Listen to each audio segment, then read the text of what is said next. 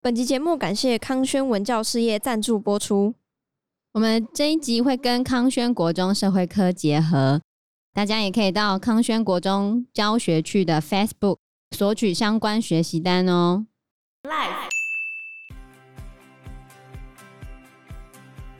没办法，皇后就只能选自己的亲表姐嘛。嗯好，可是据说光绪当然心情非常的不好，然后更惨的事情是，大婚的时候呢，理论上皇后都要从太和门被抬进去的，其他妃子都不行。可是呢，竟然在皇帝大婚的前一个多月发生火灾， Hello，大家好，我是 Joe。我是方娜，我是 Anna。但是因为颐和园的工程档案被销毁了啦，所以其实确切数字是很难被知道的。所以有一些说法就是说没有那么多钱，但有一些说法说更多钱。那个是多大？如果你要概率估计的话，可能跟哦对，跟你们差不多大欸，跟我们学校一样大我、哦跟发娜学校一样大，哦，跟法纳的高中差不多大，这样子哦，也没有很大对吧啊，？没有很大，然后这么多钱，哎、人家那个花花草草很贵，你们人家那个识庭货一园点好楼不好阁要有那个，人家盖的里面全部都古迹哎耶、然后就给他一个人住，但不止他一个人，还有侍奉他的那些人、以后他啊。死了，你还可以去逛街，那是世界文化遗产，好不好？无价。太 贵。哎、你想一想，那个故宫多少钱，对不对？合理啦。哦所以很多人就讲说，慈禧为了他一己之 私，置海军建设于不顾。而且因为奕轩在海军衙门存在的那九年里面，就是为了盖颐和园，他没有购置任何一艘新的军舰，所你以整都是天都喊打喊杀的是怎样、哦？所以都是慈禧的我锅们。要增加无形的文化资产，知道吗？对，，所以跟慈禧没有关文系，创产业比较重 要。所以跟慈禧没有关系。那个会打输都是他们烂。谁叫你整天在那边喊打喊杀你？没人叫你你打。你的立场到底是哪里？可以坚定一点吗？没有， 我没有，我没有立场，我只是在乱的。你很烦。所以在这件事情里面呢，慈禧在后世的评价上面，就是有被画上一笔的，她的跟后面的甲午战争的战败有很大的关系啊。总而言之，奕轩为了让慈禧退休，为了让他儿子可以好好的当上皇帝，还真是认真的为慈禧修颐和园。好，终于到了光绪长大了，终于可以亲政了。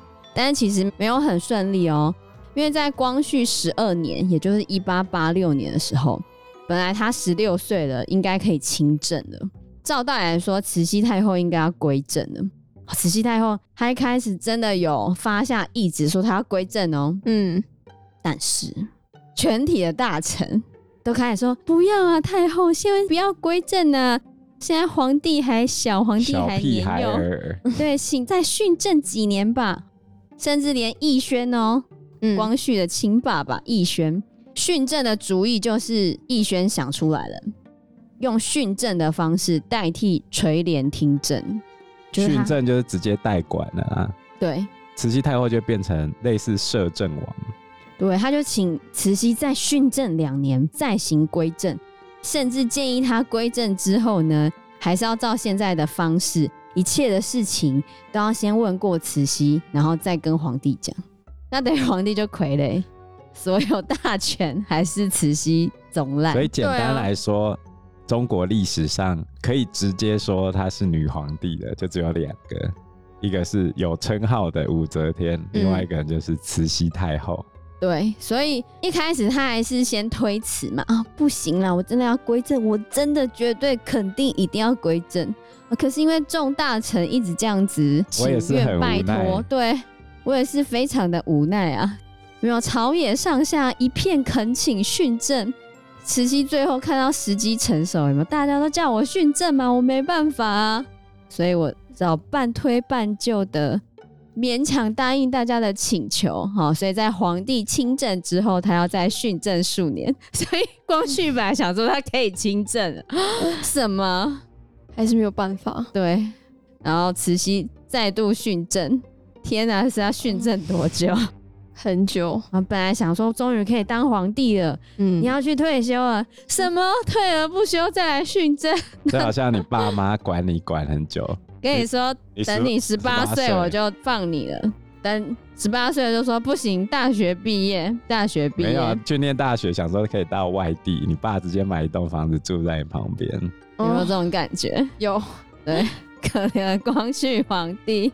他真的很可怜，所以，即使光绪皇帝举行亲政典礼之后，慈禧太后还是继续训政。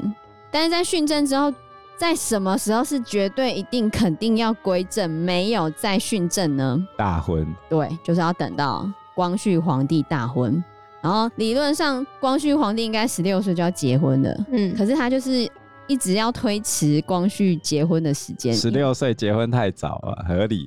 对，反正一直推到后面，年纪都已经很大了，多大？十七岁都还没结婚，哦年纪已经很大了。人家一般年轻人都十六岁就结婚了，法娜知道了吗？十七岁，年纪太大了。他老婆有比他年纪，呃，不，就是他要娶的那个女生，通常两个年纪会相等吗？通常会相等或比他小，但是等一下会讲到光绪，其实他的皇后年纪比他大，然后我记得溥仪的皇后年纪也比他大，讲到皇后年纪比她大了，最有名的就是明朝的一个皇帝，叫做明宪宗，宪法的宪。明宪宗他爸爸御驾亲征，跑去打蒙古，那时候叫瓦剌，然后被抓了，哦，然后换他叔叔当皇帝。所以明宪宗的奶奶就很怕他孙子被暗杀嘛，就派一个人当他保姆，所以他哦整天都担心害怕被他叔叔干掉。哪一天他叔叔有小孩，他就死定了。虽然他叔叔后来是没小孩啊，所以他最后有成功长大。可是，在这一段期间里面，他跟他保姆建立了深厚的情感。那他保姆也是大他超过十岁那种，他十八岁的时候，他保姆三十五岁，就大他十七岁啊，他们相处几年啊？从他几岁开始？从两岁开始，哇，而且他保姆不是很漂亮的哦，姓万，嗯后 来被他娶进来，叫做万贵妃。记载她是有肌肉型 的，因为要保护她，她是肌肉女子，听你在讲，她就上面写的 啊，哦，丰艳有肌，就是她的脸比较丰 腴，然后有肌肉， 比较然后壮，对，然后貌雄声巨，就是声音粗粗的，类男子、傻眼，原来他喜欢这一款的女汉子，我跟你讲，或是他嗯哦，很喜欢被他保护的感觉吧？对啊，而且明宪宗看到其他女生都没有感觉，就是看到他保姆之后，他直接就笑开来这样子。哇，但一般人还是比较喜欢笑脸的啦。然后后来他娶了一个很漂亮的， 而且是家世背景都很好的当皇后。这个皇后一入宫之后，她就要整治整个后宫的纪律，当做理由把万贵妃抓来痛打一百大板。这个皇后再去跟皇帝讲说，换一个啦，长得这样又老了这样。为什么可以直接把人家抓去打啊、因为皇帝都不去找皇后啊，整天都去找万贵 妃啊。哦，他不爽，对，结果一个月，然后皇后就被废了。这就是爱，真爱。天哪！那家里的人没有反对吗？还是觉得很奇怪什么的？你说谁？万贵妃？嗯，万贵妃为什么家里人没有，我说反对那个只娶她当妃啊。哦不是皇后啦，哦，当妃子没什么差他别。爸爸知道他儿子喜欢这个长得很对啊，像他男没有嗯的，他没有说什么吗？他们想说，反正他也没有名分可以当皇后，没差啦反。嗯正妃子嘛，妃子哦，后来万贵妃怀孕了，这么老还高能龄生产呢、妇哇塞！问题是生下来小孩夭折，夭折之后，哦，我知道，他不让其他人生，对，然后有人怀孕，他就把人家弄死，或者把小孩弄死，后来嘞，在宫里面有一个宫女，不小心被皇上看上了。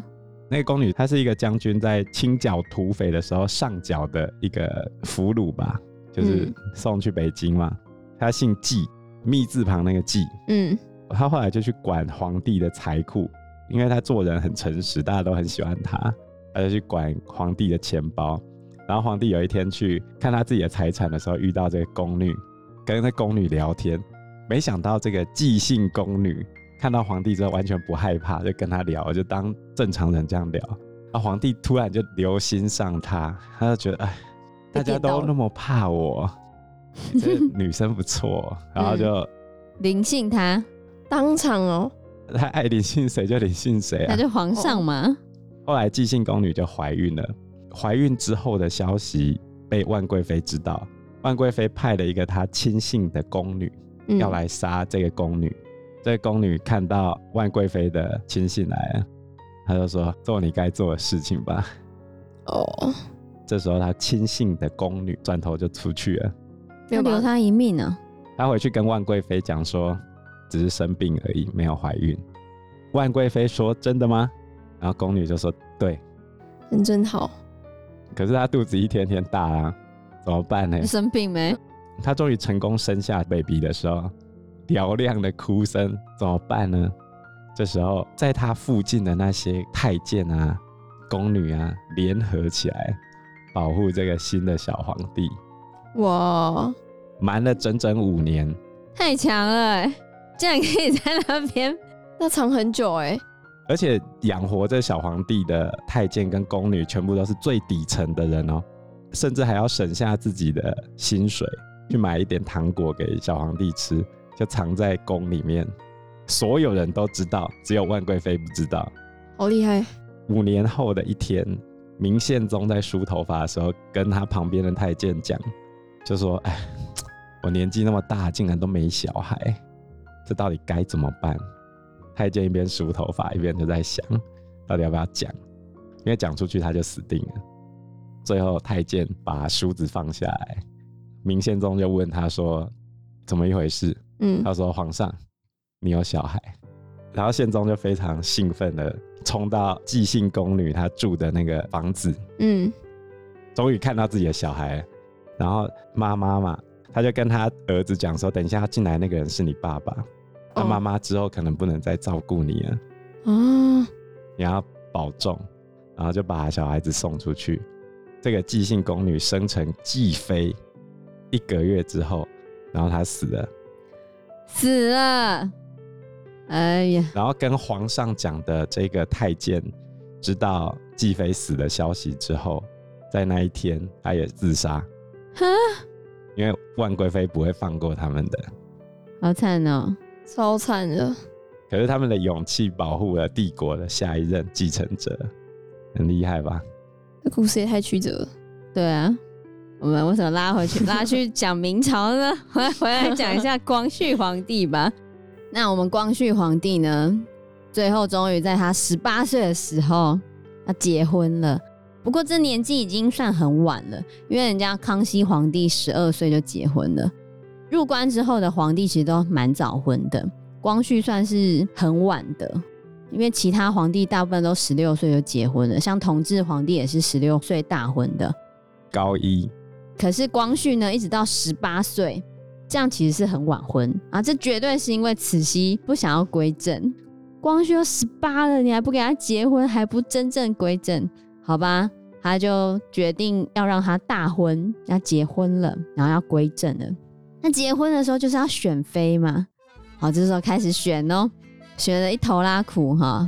清朝选妃要选秀女，然后最后呢有五个人选，慈禧太后后来还叫光绪过来选，慈禧太后一开始就把比较漂亮的全部都先对对对对对，先干掉，嗯，也不能这么说你啦自，己去看那个照片呗、 他对光绪举一把同情的眼泪。对，反正最后呢，他选了五个人呐、第一个站着呢，就叶赫那拉氏，桂祥之女，就是慈禧的亲侄女，她已经二十几岁了，比光绪皇帝还要大三岁，是光绪皇帝的亲表姐。理论上，二十几岁在清朝那个年代还没结婚，已经算是老姑娘，超老了，在现代来说已经算是三十几岁没结婚的了。这样子哦，因为以前人如果太晚怀孕的话，很容易死掉，因为以前人活没有很久啊，所以他们都哦很早婚。不一定没有活那么久啊。就影是响大是吗？就是他们遇到疾病的时候，很容易就死掉嘛。当然，你很长寿的人也是有啦，反正慈禧的亲侄女，也就是光绪的表姐，竟然站在第一个。这时候光绪就傻眼了，他就嗯想，那一定是慈禧搞的鬼。他就是要让光绪选他表姐来当他的皇后。可是这样不是不能生小孩吗？可以啦，可二以十岁还 OK 啦。不是啊，我是说没有，因为光绪他们有其血缘关没系，有，哎，算起来有啦，因为光绪是妹妹的儿子嘛，然后隆裕皇后是弟弟的女儿，对啊，其实是有血缘关系的。以我们现在来说是不能结婚的。哎对呦，啊这反正慈禧想让她结就让她结啊，这样生下来的小孩不是很奇怪吗？没有百分之百，好 不好不一？定啦，哦可能只是比较高的几率会有一些啊，对越近越容易，可是他也不是那种亲姐弟那么近啊。对。好，然后第一位呢，就是她的表姐，大她三岁。说到这个，我突然想到，我最近看到一个新闻啊，嗯，有一个外国的情 侣，你说他们长得很像，最后发现他们其实是亲姐哦，弟然后在一起六年，这真的太瞎了。 Two Shark，对啊，不要生就没事喽，大概了。嗯， Who 我 knows？我觉得他们嗯应该不要去做检亲查哦，鉴定，长得太像了，所以才决定做鉴定这我样。不知道哎、他们就觉得好玩啊，嗯结果最后搞谁没事会因为好玩去做什么因亲子为鉴定？大家都说他们太像啊，他们就想要看看自己基因到底有多像啊。嗯那他们爸妈呢？就爸妈离婚，一人带一个，然后去不同的城市生活，是吗？我记得是这对样啊子，。对啊，对啊，这几率到底要有多小？对啊，所以光绪在选皇后的时候呢，第一个看到他的亲表姐，然后再来呢有当时的江西巡抚叫做德兴的两个女儿。原本慈禧太后跟光绪讲讲说，现在就有玉如意嘛，好，那你就选你自己喜欢的，然后你就把玉如意递给她。光绪听了本来很开心，想说哦，我可以选我喜欢的是吗？他就看一看，走了走，他原本想要选江西巡抚德兴的女儿，因为长得比较漂亮。结果呢，他本来要把玉如意递出去的时候，慈禧就喊着“皇帝”，就直接提点他。后来光绪一听，当然，哈，什么？你都骗我？还说我自己可以选？看到我玉玉如意要递出去的时候，要叫我。后来光绪皇帝只好心不甘情不愿的把玉如意递给他自己的表姐，就是后来的隆裕皇后，叫做叶赫那拉敬坟，反正就是他的表姐。 哦，然后本来他还可以再选两个妃子，嗯啊、有两个绣花荷包，可以再选两个妃子，因为他后来就生气了，他就不想选了，叫我选皇后，还不是只能选我的表姐，我就嗯不，想选了。好光绪皇帝不选之后呢，慈禧就打圆场，他就把绣花荷包给了另外两个，因为本来他不是喜欢江西巡抚德兴的女儿嘛，他想说不行，这样选上来可能会喜欢那两个妃子，然后就不选那两个，后来就给了剩下的两个，就是珍妃跟景妃。然后后来懿旨发下来的时候呢，就有把皇后的人选公诸于世啊，可是特别的地方是在懿旨上面没有讲皇后几岁，好，可是呢有讲当时的景嫔跟珍嫔几岁，景嫔十五岁，珍嫔十三岁，有把他们的年纪写出来哦，可是嗯没有写皇后的年纪，因为皇后二十几岁了，重点是他长得，嗯，嗯，他就是跟漂亮有点沾不到边啊。可以去看他的照片，不要因为她不是我有点驼背，然后没自信哦。对，没有自信，有点驼背，平常看起来就是一脸心情不好的样子。厌世脸，也不是厌世脸，就是标准边缘人啊，糟糕又 要被告了。嗯、呃反正隆裕皇后就是长得不漂亮就对了。好，但你、是哎欸这样只子人家很伤心哎、好，对就不是起，他应该听不到，他可能不好看。没有真哎、的这样很不难行，过。真的去看她 每就个不好女生都有值得欣赏的地方。呃，看一下他到底。哎呀，看你也看，好喝看。不过我觉得那时候人感觉长得差不多就那样啊，哪有珍妃那还个比较好看一点啊？珍妃啊，就是脸圆圆的，然后涂一个这个口红，对，但是隆裕皇后真的不漂亮。不上相。好啦，就不美就对了好好好，啊、但是没办法，皇后就只能选自己的亲表姐嘛。好、嗯可是据说光绪当然心情非常的不好，然后更惨的事情是，本来慈禧要让光绪大婚了嘛，大婚的时候呢，理论上皇后都要从太和门被抬进去的，其他妃子都不行。可是呢，竟然在皇帝大婚的前一个多月发生火灾，那时候是冬天哦，竟然发生火灾，原因应该是当时站哨的卫兵睡着了，然后他的那个、哦他举的那个火仗，对，烧掉了，嗯把整个太和门都烧毁了。然后他都没发现哦、他这个都应没该发要现。砍头吧？那没办法，当时冬天都结冰了，然后烧成那样，根本没有办法去救火，嗯所以整个太和门就烧坏了。然后是没有什么人伤亡，可是太和门烧坏真的很不吉利，对不对？以清朝那时候那么迷信的时候，想说，哎、皇帝要大婚了，大婚前太和门竟然烧坏了，太不吉利了吧？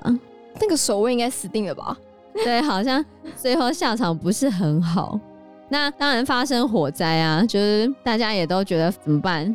连翁同和都说这个火灾也太奇怪了，真是惊心动魄，可是也不知道该怎么办呢、哦然后面对这个大火、啊，慈禧非常的紧张，心神不宁，寝食难安，因为人家都会说这就是天有异象，代表有没我 有 OK 在上位者嗯可能做不对的事情才会发生这样的事情。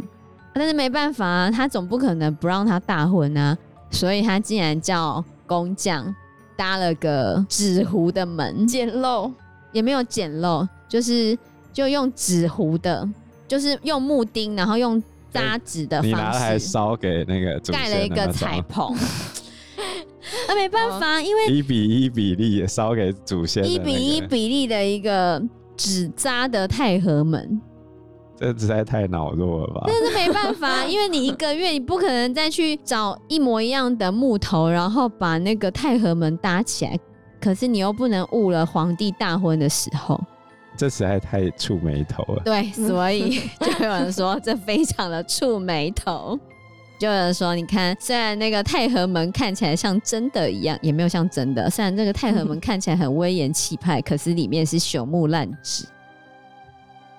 因为时间关系，我们这一集节目就到这边喽。有任何的建议都可以在留言区告诉我们，或者是直接在 Facebook 或者是 IG 嗯留私言讯我们，我们嗯，都会回应你哦。那我们这一集节目就到这个地方喽，谢谢大大家，谢谢大家，拜拜。拜拜拜拜。